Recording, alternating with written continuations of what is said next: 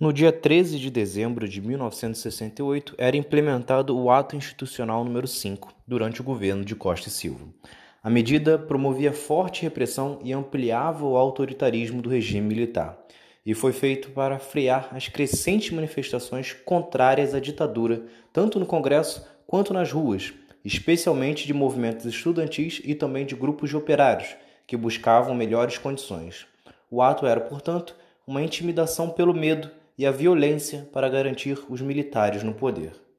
Com o decreto, o presidente tinha o poder de fechar o Congresso Nacional, intervir nos estados e municípios, caçar mandatos parlamentares e até suspender por 10 anos os direitos políticos de qualquer cidadão, o que ocorreu em série, com vários deputados e ex-presidentes, inclusive com a maioria tendo que partir para o exílio.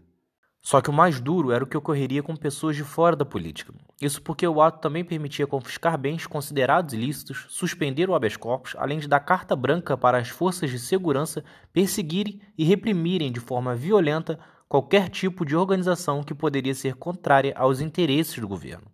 Ao todo, foram 434 mortos diretamente pela ditadura militar brasileira, além dos milhares que sobreviveram, mas que foram torturados das formas mais cruéis possíveis, utilizando choques e ratos, e muitas vezes as torturas eram feitas inclusive em crianças, para que os pais aceitassem falar.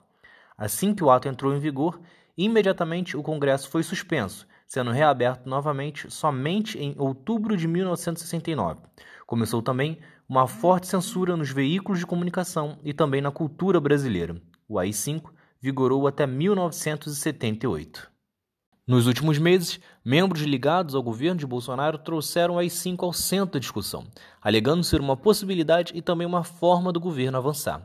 Um claro sinal de desprezo pela democracia e da incapacidade de administrar um país de múltiplas opiniões.